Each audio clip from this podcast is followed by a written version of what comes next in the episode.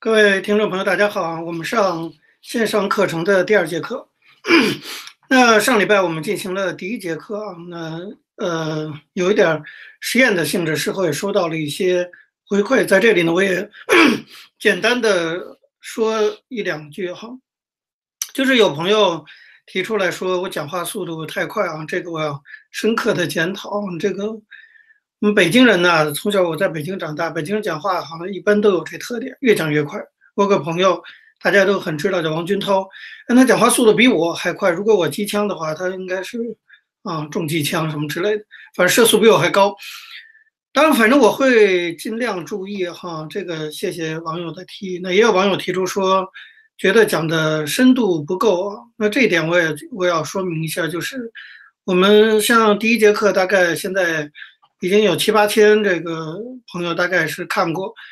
你想七八千人，那真是众口难调哈。也有人说，就是啊，作为一个工科生，就是想了解一下就好了，也不需要太深的。有的人呢，对历史有兴趣，希望就可以深入讨论。这个对于我来讲，真的是请大家原谅，我没办法啊，把所有人的要求都满足到，请大家体谅一下。我们还是按照不深不浅那样的，尽量满足各方面的要求呢。当然，我们。在这个脸书和 Twitter 的置顶文章里都讲过，如果你真的是啊想很深入的去去跟我或者分享或者讨论当代史这一段的话呢，欢迎你加入这个进阶学员，我才我们会花更多的时间精力深入的讨论。如果在这里的话，基本上我觉得主要就是把经历过的一些事情，一些基本的简单的分析跟大家做一些分享。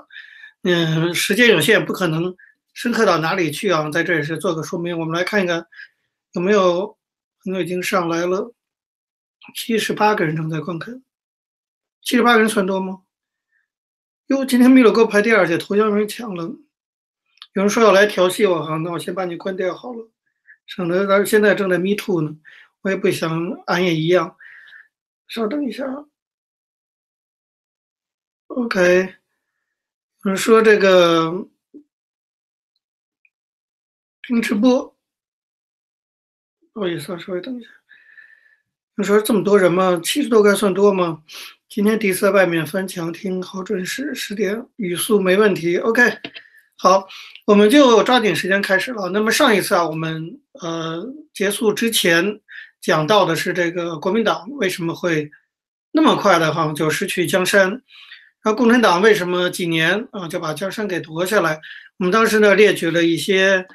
原因啊，包括这个国民党的腐败呀，呃，包括这个中共的欺骗式的宣传呐，包括中共土地革命确实取得成效，包括这个日本侵华啊，给中共创造了机会，也包括大部分的老百姓和精英知识分子对那种统一的那种需求压倒了对个人自由的向往，当然也包括这个经济问题啊等等，原因很多。我们上回有节课没有讲完，我们补充一下，就是还包括匪谍的问题啊，匪谍呀，就是间谍。大家知道，中共从一九二零年代在周恩来领导上海领导特科的时候，就非常重视在国民党利用国共第一次合作的机会，包括第二次国共合作的机会，往国民党内部其实摆了很多的钉子。我们现在看很多的这种谍报剧啊，就是这个中国拍的电视剧，就有的也提到这样的事情。它是真的事情，这个，呃，中共在周恩来的策划下安排这些钉子，到了关键的时刻，就是最后国共争夺政权的时候，真的是起到了非常大的作用。最典型的一个代表就是平津战役，就是北京的这个，当时啊，大家知道这个傅作义啊，其实傅作义长期在北方经营，那是他的地盘哈。当时国民党的主要将领。啊，在面对共产党的进攻的时候，那各自都是心怀鬼胎党。这说来话长，这个从民国那个时候历史就延续下来了。那么身边被中共间谍渗透的也所在多有，傅作义就是一个典型的例子。大家可以想想看，当时呢，傅作义加上天津的守备部队，国民党在华北啊，基本上还有五十多万部队呢。当然了，中共的部队更多，有林彪率军从东北进来了，再加上淮海那边的华北的这个共产党的军队，加起来共产党的军队一百多万，国民党军队五十多万，那打恐怕确实是抵抗不了。可是问题是，为什么要投降呢？为什么不撤退呢？从战略的角度讲，如果当时五十多万国民党的军队撤离平津战役，从天津那边走海港啊，乘船撤出来的话，实际上战略上来讲，应该是最好的一个选择啊。一来就是这五十多万人不会被一百多万共产党军队吃掉，保留了下来这个机动的队伍，这支队伍尽可以去到淮海去支援黄伯韬那边，把杜聿明这些人从淮海战役的围困中给解救出来。那么，如果你不愿意去淮海战役，这五十多万人也可以回到南京，保卫南京作为首都啊，或者说五十多万人足以强化当时长江的这种守势，有机会再回来华北嘛，对不对？实际上，你当时的条件完全有时间来得及把五十多万人撤回来，啊，撤到这个比较这个南部这边来。好，那对于国民党来说，这五十多万力量还是非常强大的。但是傅作义没有，他坚决要留在北平。啊，当时叫北平，最后还投降了。到底为什么傅作义做这样的选择？这就不能不说到，一个就是国民党高级将领的自私自利，一个就是国民党高级将领身边的间谍起的作用啊。大家知道，这个傅作义不是蒋介石的嫡系啊，他真的是不愿意率自己的嫡手下的部队去江南，因为这个傅作义他起家于绥远，就现在河北这一大片地方。他这个部队很多的也都是绥远人，那么一旦脱离了自己的大本营啊，那么傅作义担心以后他在控制自己的部队就是个大问题了。当然，这种担心其实也是正确的哈。像阎锡山、像李宗仁和白崇禧后来的经历都证明了，就是你只要是脱离了自己的根据地，就会被蒋介石剥夺你的权利。那傅作义当然把老蒋看得透透的，所以他也担心。所以他担心最终的结果就是，如果率五十多万军队撤过去，最后会被蒋介石给吞并的。当时傅作义有两个选择，一个呢就是撤向江南。那么撤向江南的话呢，他担心被蒋介石夺他的兵权；另外一个呢，他可以放弃北北平，逃到河北地方去顽抗。那但是我们刚才讲了，那共产党军队一百多万，大概也会被歼灭。所以傅作义最后的选择呢，可以说有他一定的理由啊，就是坚守在这个北平和天津，在这个过程中暗自跟共产党就展开了和谈了。他的这一种政治思维啊，跟白崇禧这些人呢，大概都是一个问题，就是自己一定要拥有相当的属于自己的这种军事实力，来确保自己的政治地位，那么也确保自己呢有一个底线。可以跟任何政治对手议和，那么即使跟共产党成立联合政府，他认为只要手下他有几十万军队，他也可以继续保全实力，拥兵一方。说起来，这都是完全是旧军阀时代的旧思维啊。那么事实证明，中共和毛泽东也绝不会接受他们这种军阀割据的想法。可是傅作义的这种自私和国民党一些高级将领的自私以及误判，最终终结了华北战场。啊，这个。就是导致这五十多万最后被中共给和平收编了。另外一方面呢，其实我们也都知道，傅作义的女儿就是共产党员，共产党的地下党员。那么作为他的亲生女儿，对傅作义当然有影响。那么其实他的女婿也是共产党员，这个大家都很清楚。但是大家也许不知道的是，傅作义的左膀右臂啊，他有个秘书，级别很高，上校。他的上校秘书叫严幼文。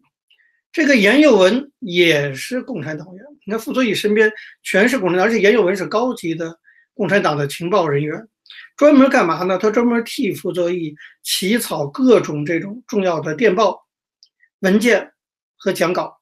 傅作义做了决策，他起草，这个位置多么关键！所以根据当事人的回忆啊，在这有一个作者叫蔡伟，他曾经写过平津战役啊，他在里头提到说，一九四九年十月啊，林彪的军队。入关之前，就从山海关这边进来之前，这个严幼文啊，傅作义的上校秘书，在一个多星期之内就把傅作义坚守北平的部军队部署的详情画了图，通过秘密的渠道送给了中央军委，就共产党这边的中央军委。所以在辽沈战役啊，在东北那个辽沈战役结束以后，共产党那边呢之后。得知啊，这个傅作义作战计后，可以一度向西撤。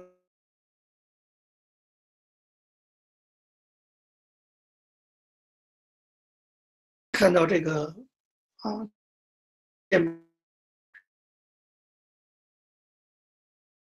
不要让傅作义五十多万人跑掉，把他拦住。所以林彪那个时候本来刚打完辽沈战役，本来想让部队休养一个月，毛泽东严令说：“四野结束休整，火速入关，尽快发动平津战役。”这就是为什么平津战役跟辽沈战役挨得那么近的原因啊！那做这样重大的政策调整，啊，及时的拦住了五十多万国民党军队收编下来，很大程度上就是傅作义身边这个上校秘书严幼文，一个共产党的间谍，提供了重要的军事情报。你可以知道，在这次国共的争夺战中啊，这个间谍起了多大的作用。我再举一个例子，一会儿还有更可笑的例子。我们先讲不是那么可笑的例子啊。比如说，一九四七年九月的时候，国民党呢在北京北平截获了一个中共的地下电台，啊，那个永不消失电波啊，有人看过那个电影。这个电台呢被截获了之后呢，导致多名的中共的地下党员这个被捕。被捕之后呢，这些地下党员就严刑拷打之下啊，就叛变了。叛变之后才交代出一些埋伏在国民党军事机关内部的中共地下党员的名单，其中仅国民党第十一战区，我们这讲呢就是具体讲，仅国民党第十一战区司令长官部这么一个机构，就这么一个机构，十一战区司令长官部就有多少个共产党员呢？共产党地下党员呢，就包括作战处的少将处长谢世炎，共产党员；军法处的副处长丁行，共产党员；少校参谋官石纯，共产党员；上尉参谋朱建国，共产党员。仅仅是国民党第十一战区司令部长官这么一个部门，就从这个少将一直到少校，有四个中共地下党员。这仗你说还打什么劲呢？对不对？这等于自己跟自己人打嘛。所以国民党这个军事机关高层被渗透的情况，由此可见一斑。这也是就是国民党丢失江山很重要的一个原因啊。另外就是国民党丢失江山也还有很多，就可笑死了的原因啊。因为有一个著名的例子，比如说就是呃，国共内战开始以后，一九四二年，其实国民党有个高级军官叫韩练成。韩练成啊，百炼成钢，就那个练成，他其实在一九四二年就加入了共产党。那么在所谓的淮海战役的时候，他突然擅自就离开了队伍。他自己那个时候是高级军官，那是军长，擅他是四十六师的师长，说错了，师长。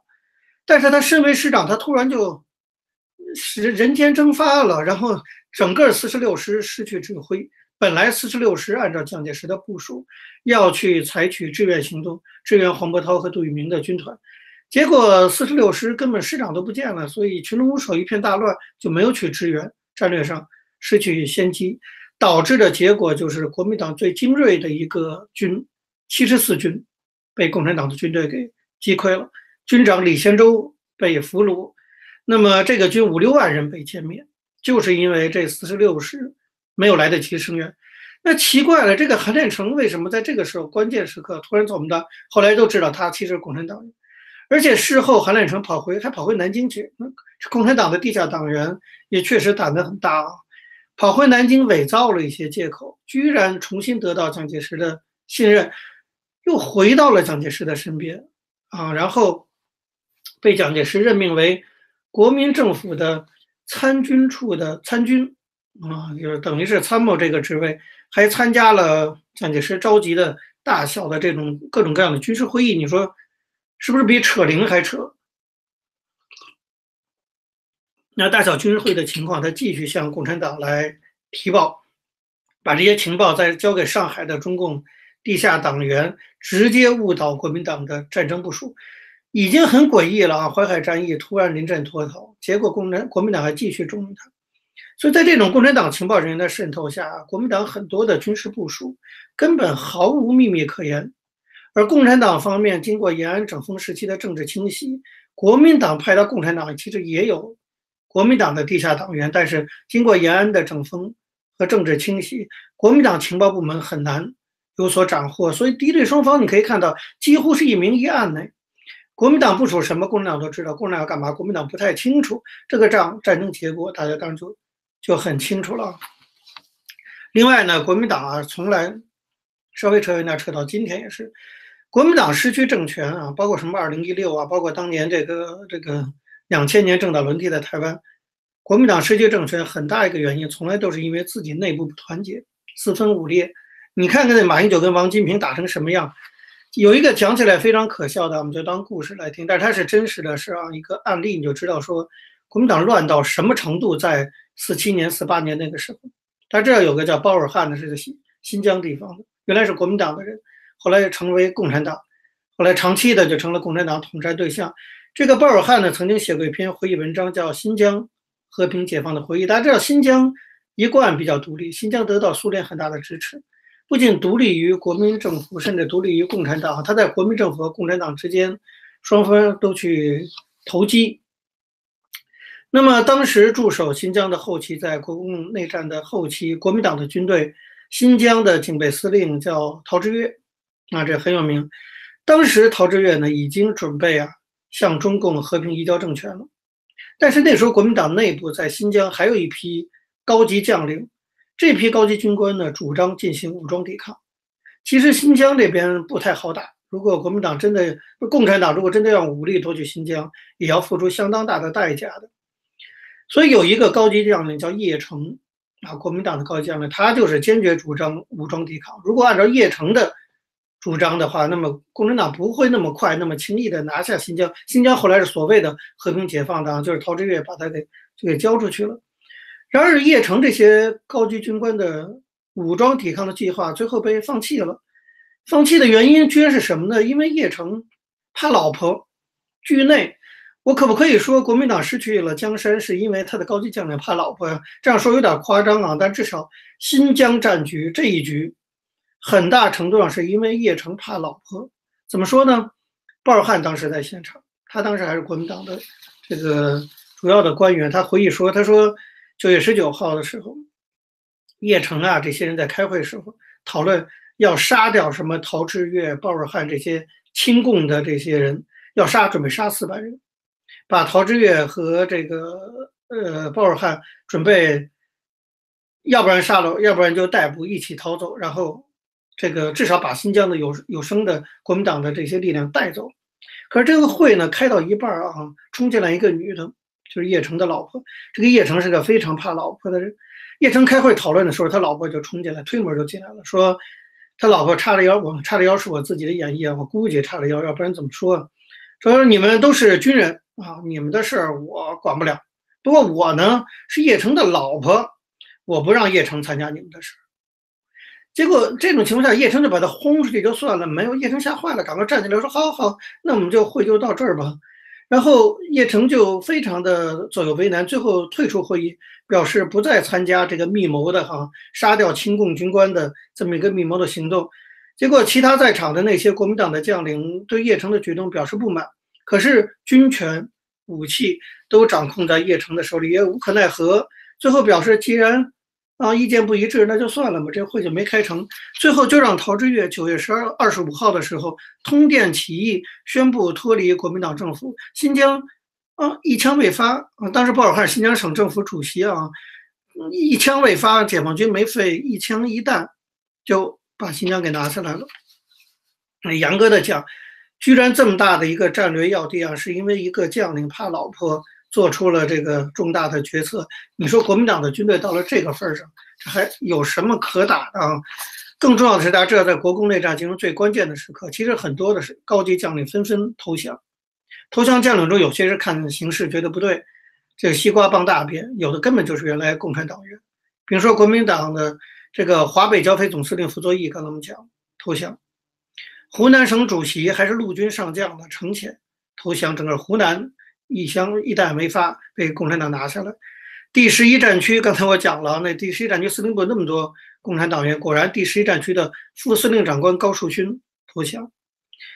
国民党第六十军的旅长潘索端投降。淞沪警备司令部委那么重要的位置，淞沪警备司令部的司令，此人叫刘昌义投降。绥远省政府主席兼保安司令董其武，共产党员，不用投降，起义。四十六军军长刚才讲了，韩练成，共产党员，起义。第三绥靖区副司令张克侠，共产党员，率部起义。一百一十师师长廖运周，共产党员，率兵起义。如此众多的高级将领投降的，是共产党员的，使得中共很顺利的取得了一系列的军事胜利。所以后来。蒋介石才醒过味儿来，退守台湾之后，他当时总结啊，说自己为什么会丢掉江山。他第一条提出的原因啊，他就认为说是国民党内部纪律松弛，太多的飞碟了。后来到了台湾之后，国民党的国防部副部长都是共产党员。当然，你可以想象，在撤退台湾的过程中，一大批的共产党员混进去了。我估计到今天还有，只是已经九十多岁了，八九十岁，大概早早跟中共组织已经失去联系了。所以当时蒋介石总结这个经验之后，在台湾就开始肃清内部，啊，因为他要守住台湾的话，那么但是当然蒋介石也有其他的问题，就是他扩大了他的白色恐怖的范围，整个五十年代白色恐怖在台湾风声鹤唳，那么也造成了这个外来政权对台湾本土的极大的戕害，这是后话我们不讲。但是我们也要知道，说蒋介石这么风声鹤唳，这么怕匪谍，是有他历史上一定的这个脉络的。但是他不应该扩大到最后，他抓匪谍没抓多少啊，抓了很多本土的这些政治精英啊，借机呢压制这种本土的这种政治反抗和民主的这种浪潮，这是另话，我们不讲了。那么这个就是我们要讲的，就是总结补充一下啊，这补充半节课过去了，补充一下就是匪谍的问题。好，然后我们就。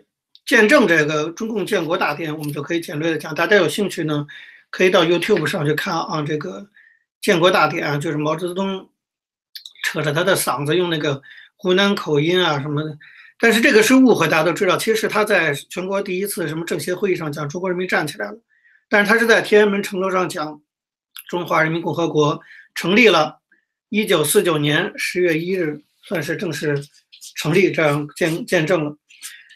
那么，共产党早就开始准备接掌政权，啊，共产党算是在四零年代的时候就做了种种的讨论。毛泽东呢，也做了种种思想准备啊。我要讲一个问题，就是毛泽东在建国思路上其实有他三次的转变，啊，那当然越变就是越专制了。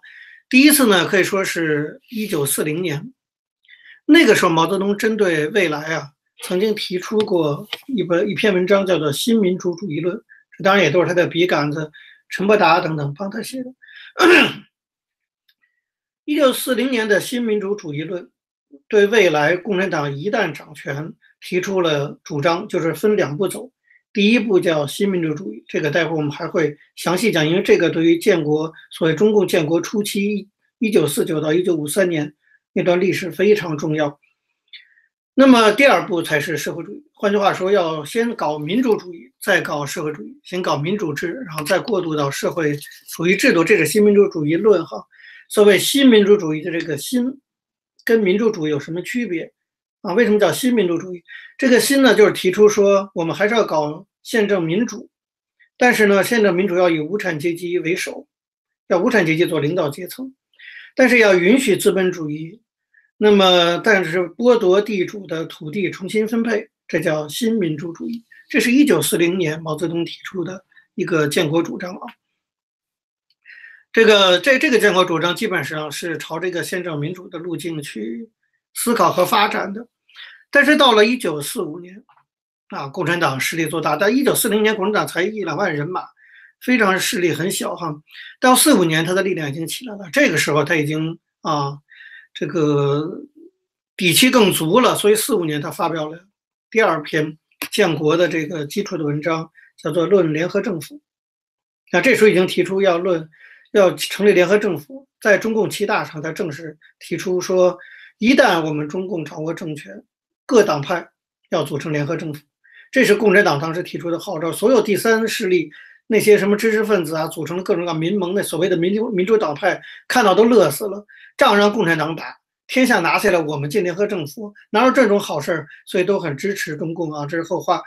那么论联合政府的主张就是各党组成联合政府，然后通过全国的自由选举召开国民大会，这个国民大会选举出正式的联合政府，这是所谓论联合政府。毛泽东第二步，那这个其实我们现在知道啊，很大程度上就是忽悠了。但至少呢，论联合政府的这个提法，在当时得到了很多国民党的反对者的支持，连国民党自己也说不出太多话来。重点是还欺骗了美国人啊！我们自己，我们的进阶学生，我们自己有一个这个教学平台，在这个教学平台，其实有同学就提出这个讨论，就是当时美国、苏联。对共产党夺取江山的影响非常好的问题啊，我们那里有很多的讨论，我们这里就不详细讲了。这是一九四五年，到了一九四九年，共产党基本上形势底定，国民党彻底被击垮。这种情况，毛泽东变跟四川的变脸似的哈，又变了个脸，从新民主主义到论联合政府，到一九四九年发表了篇什么呢？叫做《论人民民主专政》。你看，从新民主主义。变成了人民民主专政，毛泽东的建国思想发生了非常大的变化。当然，我们都知道，简单讲就这个变化，当然是根据形势的变化而产生的。啊，就是毛本人当然不具备这种民主思想，但是当他在共产党力量弱的时候，他就提出宪政民主主张，争取支持。当他的政权稳固以后，他就开始露出这个这个。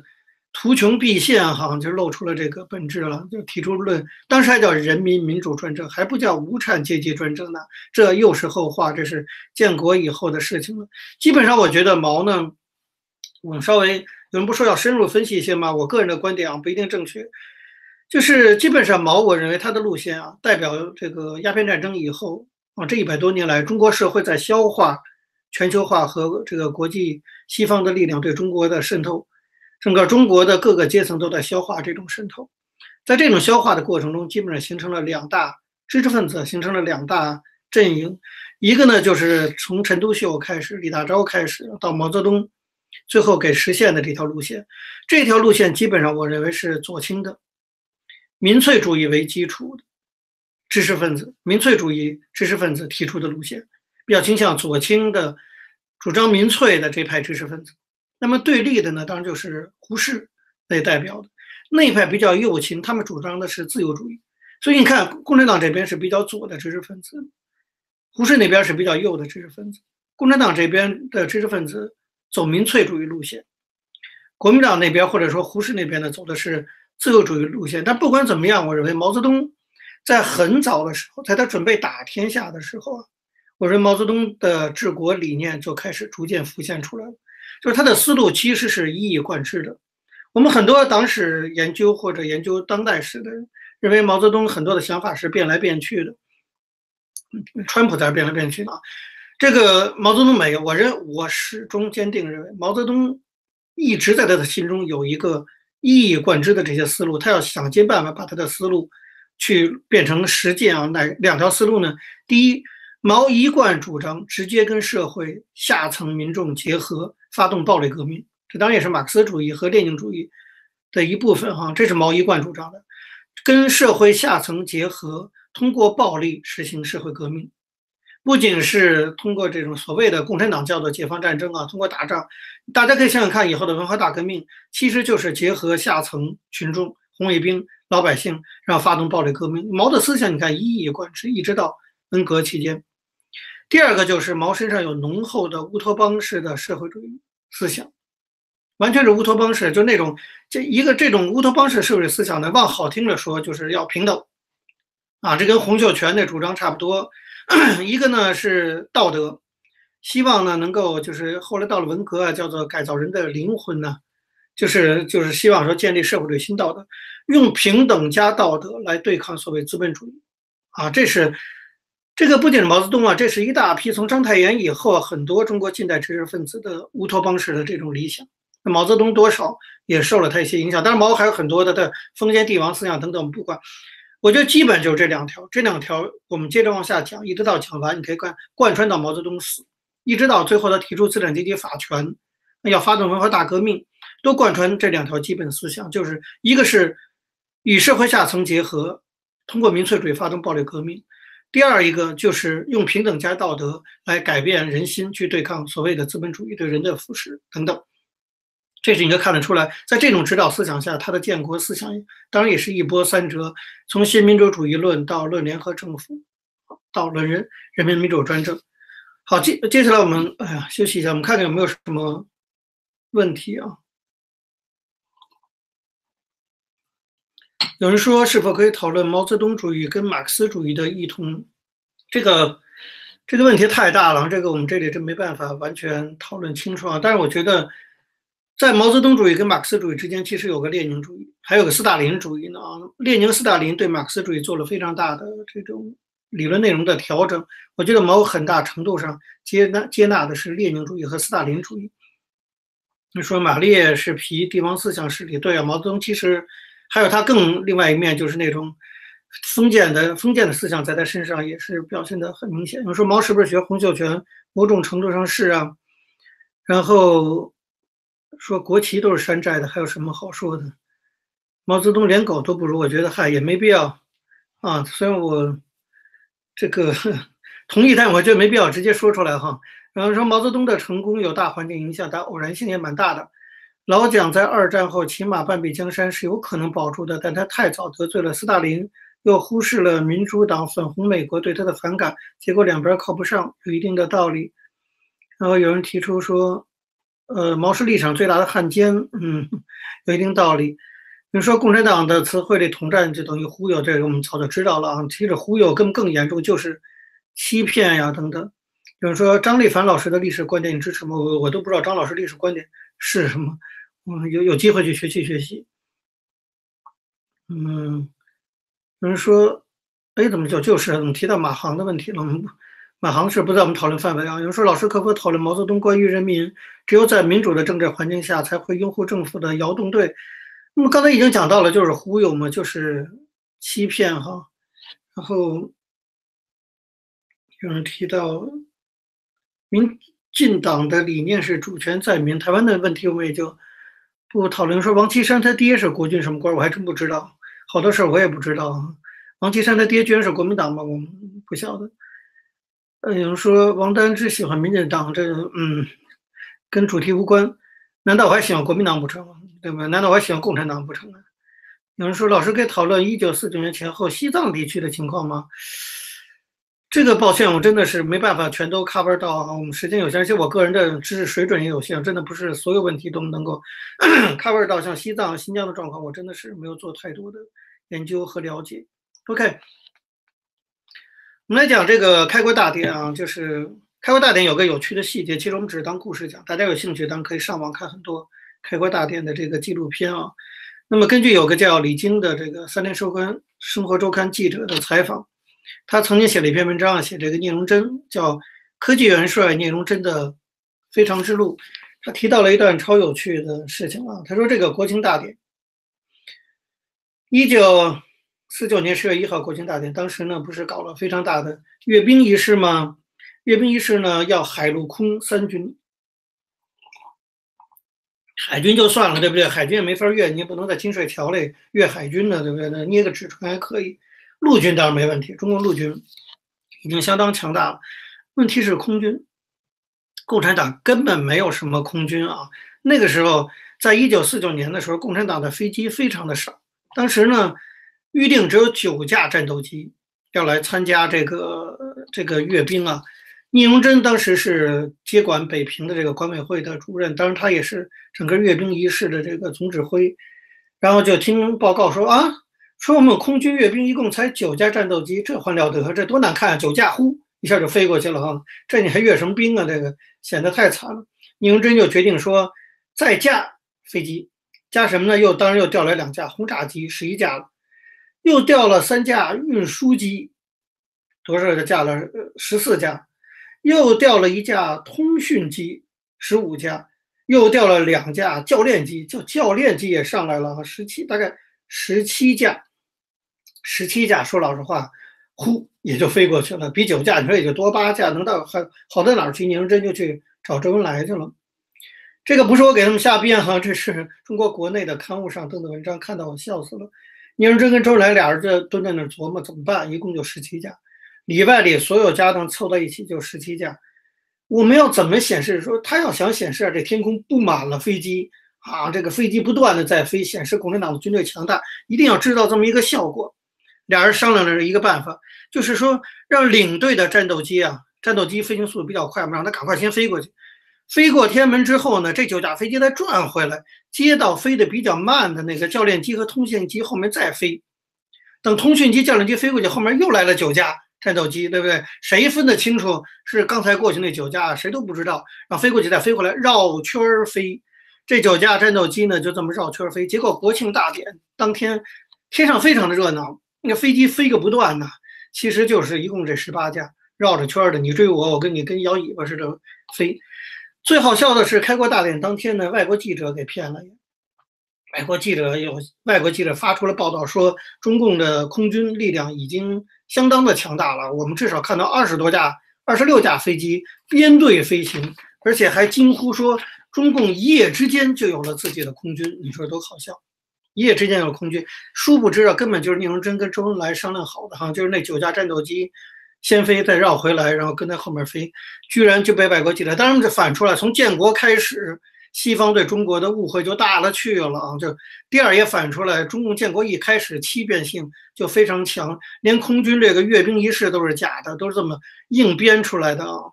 那么这个我觉得还蛮有宿命论意义的。这件事听起来像个笑话似的，其实有的时候笑话有很深的历史寓意在里头。啊，通过这个小故事，你就可以看得出来，从小看大呀。中共刚一建国第一天，刚出生就是玩这一套欺骗。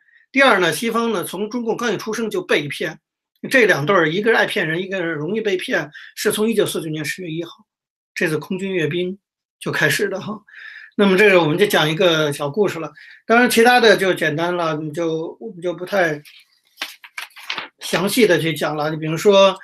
那所谓中共建政呢，当然先组织了这个政府啊，当时的最高的政府那时候还没有全国人大，名义上呢，当然这还要论联合政府嘛，曾经，所以一度呢准备成立联合政府，所以成立了中国人民政治协商会议，就是现在我们讲的政协。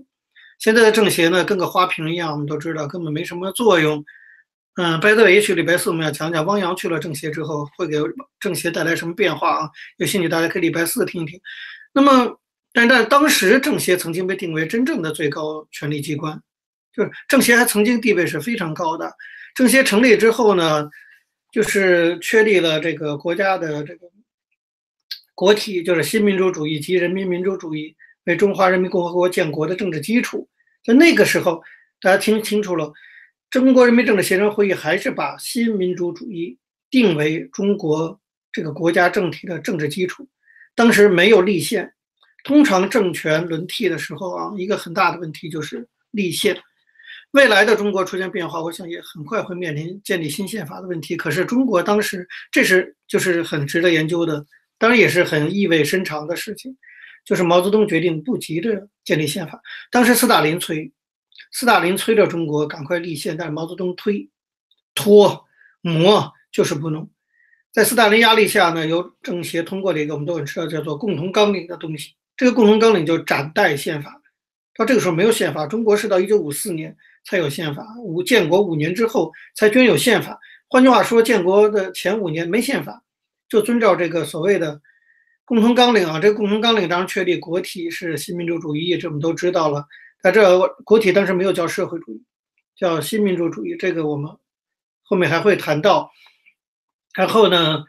还定了这个国旗呀、国徽呀、什么国歌啊、义勇军进行曲啊等等，然后组成了新的政府——中央人民政府。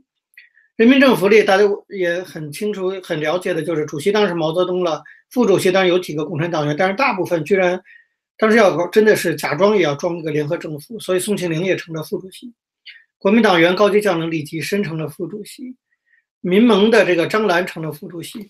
当时主席是毛泽东啊，副主席一二三四五有五个，一个是刘少奇，一个是宋庆龄，一个是李济深，一个是张澜，一个是高岗。我要特别强调这一点，大家听出这里头有什么问题吗？主席毛泽东是毫无疑问的啊，副主席里头有几个民主党派，三个宋庆龄、李济深、张澜，毫是毫无问题的。五个副主席里呢，当然得有刘少奇，刘少奇呢，当然那个。地位在党内是非常高的哈，几乎是二把手，一定当然是列为列为副主席。但是有一个人叫高岗，共产党那么多地位哈资历非常老的人，比如说周恩来、朱德等等哈，这些都没有成为副主席。高岗居然排在刘少奇后面成为副主席。这个我们接下来会讲到高岗事件，这时候我们第一次知道高岗原来其实非常非常的重要。在中共刚一建国的时候，主席毛泽东那个民主党派是花瓶啊，主席毛泽东等于副主席是刘少奇和高岗两个副主席，毛让刘少奇和高岗互相竞争，毛要在这两个里头挑一个接班人，就是这么回事。那么然后组成另外一个叫政务院，就是现在的国务院了。那当然周恩来呢就去了这个政务院当这个总理，这也是毫无疑问的。周恩来本来就大管家，当时的中央人民政府五十六个委员里，党外人士二十七个。周恩来呢是政务院里头，他还兼了外交部长。那么政务院有十五个政务委员啊，那十五个里有九个是党外人士。总之啊，在刚刚中共建政的时候，确实摆出了一副联合政府的这个假象。那这个假象的特点就是一大批民主党派人士进入政府。可是我们都一定要清楚，就这批民主党派人士，统通其实都是搞不好就是秘密的共产党员，或者是极为亲共的。所谓的民主党派人士啊，这个我们也要看到，这是新政府成立。那新政府成立，接下来面对很多的问题。我们再来看一下有什么需要回答一下。我我这个呃，在昨天发的这个通知里啊，当然列了一些题目，可是我们讲的，因为时间的关系呢，我不可能把每个题目都讲完，讲不完的我们就顺延。所以，我我过去在清大和中正上课，那你像一节课三个小时，当然可以讲很多。我们这个一节课四十五分钟左右啊，当然不可能像过去那样把所有题目讲完，但是没关系，我们慢慢讲，让我们把每个题目都会讲到。我们最多就是多一些集数，反正在家待着也是待着。看有没有什么问题啊？大家基本上都是评论啊，每个人都比我还了解。那我是不是还要讲？没没没什么问题。你说五马进京，这我还没讲到呢。本意就是用来牵制刘少奇、周恩来的，只不过高岗被毛牺牲了，这是一个历史公案。我们很快就会讲到高岗事件。你说宋庆龄是被潘汉年忽悠的，OK？有人说这个李济深儿子死的特别有意义。你看我们藏龙卧虎啊，真的是很多人知道中中国历史的野史哈。说与皆道古，以害今世，虚言与乱世，人善其意，之所思学也，非上之所见理。今皇帝并入天下，别黑白而定于一尊乎？无法回答，这文言文太深奥了。你说王丹老师把问题搞复杂了，就是卖国给苏联换武器，勾结日本发展武装。我要那很多人希望讲复杂点哈，那你要这么简单的说，我也觉得也太简单，你又把它弄太简单了。你说如果历史再来一次，知识分子跟民主党派当时有哪些可以做的？当时的知识分子坦率讲。如果在某种某种程度上跟国民党有一定的结盟，其实共产党就完全没办法。毛泽东早就讲了，他们是两条战线，一条正面战场，一条敌后战场。所以敌后就是在国民党统治区那些知识分子啊，什么跟民主党派在那里也反国民党。如果不是这样呢，对不对？至少那个战场共产党不一定能够赢。比如说王丹老师讲讲你的监狱生活，这个跟中华人民共和国是这个，可能这到六四那个那节课时候我们再讲好了。有人说讲精锐部队打日本都打光了，我上节课说过了。有人说来晚了，下回来早点。有人说蒋介石守不住半壁江山，是因为他把主力都葬送在东北和中原了。没错，就是这样啊。可是他其实本来还有白崇禧的很大的部队啊，那也有好几十万，而且胡宗南的人马也很多在西北。他本来如果打得好的话，还是可以维持半壁江山的。但是后来还是丢掉了，就是很大一个原因，就刚刚讲的，包括新疆这些投降了之间。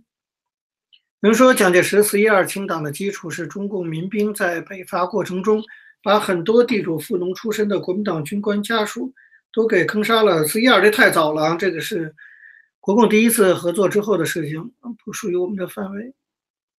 有人说，共产党叫裸体妇女往国军阵地上冲，这个我倒没听说，不过我确实看过，就是台湾有个老作家叫马森，哎，是叫马森吗？叫什么？他当年就是参加过国军，参加过这个一九四八四七年开始的国共内战。他写过回忆录，他亲自见证，就是共产党的军队确实把一个村的老百姓用枪口逼着朝国民党的阵地进攻。国民党士兵傻眼啊，开枪就打死老老百姓，不开枪，解放军一下就冲上来了。这国民党真的是非常非常的共产党，共产党真的是这么干，实在是太邪恶了啊！我我不这个我没做过细致调查，不敢不敢肯定是不是所有战场都是这么打的，但是至少已经有人举证，就是他自己当初就是国民党士兵，就是看到确实有这种现象，共产党是靠这种卑鄙无耻的手段啊去打赢战争，雅尔塔战役啊等等，有什么雅尔塔战役、雅尔塔会议，有人说谈谈潘汉年，这个到文革前期我们会谈到。你说，然而马克思本人靠的就是资本家豢养，你不用你就不讨论马克思通奸的事情了啊？OK，那么其实时间也差不多了。那你看，我今天要讲的根本就是才刚开了个头啊，没有讲完，没关系，我们下礼拜会继续的讲。就是 共产党一九四九年十月一号建政之后，接下来面临着几个很大的挑战。一个挑战就是国民党还没有肃清呢，国民党还有很多的军队。刚才我讲了啊，包括这个呃，国民政府那个时候还在广州呢，就是一九四九年十月一号的时候。然后白崇禧的部队其实很强，在广西又是他自己的地盘，海南岛还在国民党手里啊。那么整个的西北其实蛮稳固的，胡宗南在那长期经营，所以共产党其实面临着很大的挑战，就是。军事战争还没有结束。另外，国民党在已经被共产党占领的地区埋伏了大批的所谓的这个游击队，就他们的游击队。所以，那后来共产党叫做剿匪嘛，就是称他们为匪。这个对共产党政权也也有很大的威胁，这是军事上威胁是非常大的。这个政权刚一建立，就面临着几个挑战。第一个挑战就是军事上，他要怎么解决？第二一个，共产党从来没有统治城市的经验。国民党是个农民党，他在农村搞根据地、发动土改，他整农民，他非常有一套。可是到了城市，你要怎么跟工商资资产阶级打交道？你要怎么管理城市社会治安呐？各方面啊，税收等等，共产党一点经验都没有。更重要的是，城市是国民党长期经营的地盘，包括一般的警察呀等等，啊，包括一些社会组织，都是原来国民党的基础。那么，共产党要怎么把城市治理这一关克服？这是他面临的第二大挑战。上海、北京这么大的城市，你要怎么办？第三个就是经济。我们知道，国共内战到了末期，中国经济一塌糊涂。我们刚原来讲过嘛，这个通货膨胀，这个到了你无法想象的高数啊，那个百分之恨不得百分之上万，背一麻袋钞票去换一个火柴，经济通货膨胀非常的严重。然后，因为战争，很多的工商企业关门，民生凋敝。所以经济上非常非常的混乱和民生凋敝的情况是第三大挑战。啊，那个至少啊可以说面对这三大挑战，样一个就是军事上国民党还在，二一个就是城市怎么能够去把城市给稳定住形势，第三个经济如此的乱，大家可以想想看，如果是你啊，假如说现在中国出现了很大的这种转型，现在共产党垮了，你可以想想中国一定会非常乱。假如出现一个新的政治力量，现在要重新稳定住整个秩序，这不不是容易的事情哎，这很不容易。你一下要把百分之一万的那种通货膨胀率要给降下来，共产党还真的是用了几年就把这三大问题都克服了，尤其在经济问题上，这就是我们本来要讲的陈云出手八招稳定经济，包括在城市的镇反运动，包括接下来几场战争的打法。那么接下来还有跟工商资产阶级如何对待，还有刘少奇跟毛泽东从一建国就开始打起来了，面上不讲，但是实际上内心谁也不服谁。那么毛泽东表面跟刘少奇关系好，实际上这都埋下了后来文革的种子，以及高岗事件。这个呢，我们因为时间的关系哈，我们今天就讲到这里，我们在下礼拜二再继续跟大家聊接下来的这个中共建政的第三个部分这些发展。那么最后我要。补充两点，就是，嗯，我第一节课讲完之后呢，我看了一些留言，啊，那有些朋友提出一些问题，比如说跟跟我的观点是不一致的，比如说四平战役的问题，有人说它不属于辽沈战役啊，等等。我是这样想了，我觉得历史这个东西没有完全的权威，啊，那是到底什么是辽沈战役？其实根据的标准到底在哪？恐怕也是中共教的一套标准。那我呢，在这里我也要声明，就是我讲的这些。啊，我基本上尽量是按照事实讲，但其中一定会有一些分析的和判断的成分，那完全是我个人的成分，我绝对不敢保证说我的判断就一定是正确的，我更不敢说我的观点就一定是权威的，这一点我要特别声明。所以，如果你要跟我有不同的观点，其实我们求同存异就好了，我们没必要花时间去纠缠，非得说哦你的观点对还是我的观点对，你像四平战役啊，包括以后到文革各种评论性的东西会很多哈。我希望其实就是我们以后不用纠缠，我们就是你就听听，你同意就同意，不同意就不同意，你可以有自己的观点。那么当然最后还是就是说，如果你要愿意有更深入的这种讨论啊和了解，你觉得我讲的其实太浮皮潦草了，还应该更深的话，我刚才讲过，我愿意花更多时间进行深入探讨，那个恐恐怕就需要你来。进一步的，你也要付出一些代价，就是欢迎加入这个进阶学员，相关规定我们都已经啊写的很清楚了。那今天上课就到这儿，下课，谢谢大家。